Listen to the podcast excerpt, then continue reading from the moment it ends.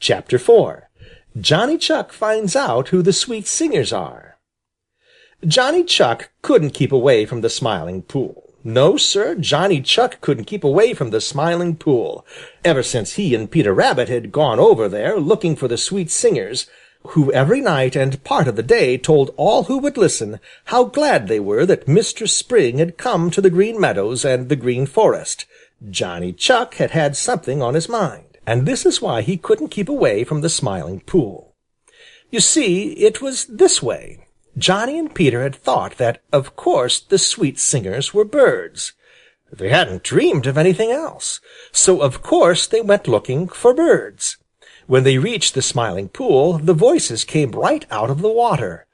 Johnny knew that some birds, like many of the cousins of Mrs. Quack, can stay under water a long time, and so he didn't know but some other birds might. Jerry Muskrat was always watching for Johnny whenever he came to the Smiling Pool, and his eyes would twinkle as he would gravely say, "Hello, Johnny Chuck. Have you seen the birds sing under water yet?" Johnny would smile good-naturedly and reply, "Not yet, Jerry Muskrat. Won't you point them out to me?" Then Jerry would reply, "Two eyes you have, bright as can be. Perhaps some day you'll learn to see." Then Johnny Chuck would sit as still as ever he knew how and watch and watch the Smiling Pool. But not a bird did he see in the water, though the singers were still there. One day a sudden thought popped into his head. Perhaps those singers were not birds at all. Why hadn't he thought of that before? Perhaps it was because he was looking so hard for birds that he hadn't seen anything else. Johnny began to look, not for anything in particular, but to see everything that he could. Almost right away he saw some tiny little dark spots on the water. They didn't look like much of anything. They were so small that he hadn't noticed them before.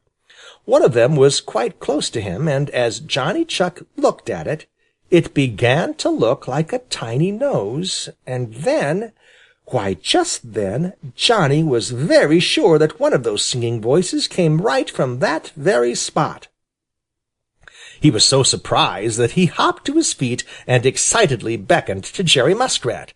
The instant he did that, the voices near him stopped singing, and the little spots in the water disappeared, leaving just the tiniest of little rings. Just such tiny little rings as drops of rain falling on the Smiling Pool would make. And when that tiny spot nearest to him that looked like a tiny nose disappeared, Johnny Chuck caught just a glimpse of a little form under the water. "Why, why, the singers are Grandfather Frog's children!" cried Johnny Chuck. Uh, "No, they're not, but they are cousins to them. They are the grandchildren of Old Mr. Tree Toad, and they are called Hylas," said Jerry Muskrat, laughing and rubbing his hands in great glee. "I told you that if you used your eyes you'd learn to see." "My, but they've got voices bigger than they are!" Said Johnny Chuck, as he started home across the Green Meadows. "I'm glad I know who the singers of the Smiling Pool are, and I mustn't forget their name.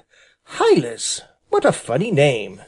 But Farmer Brown's boy, listening to their song that evening, didn't call them Hylas. He said, "Hear the peepers! Spring is surely here!" End of Section 1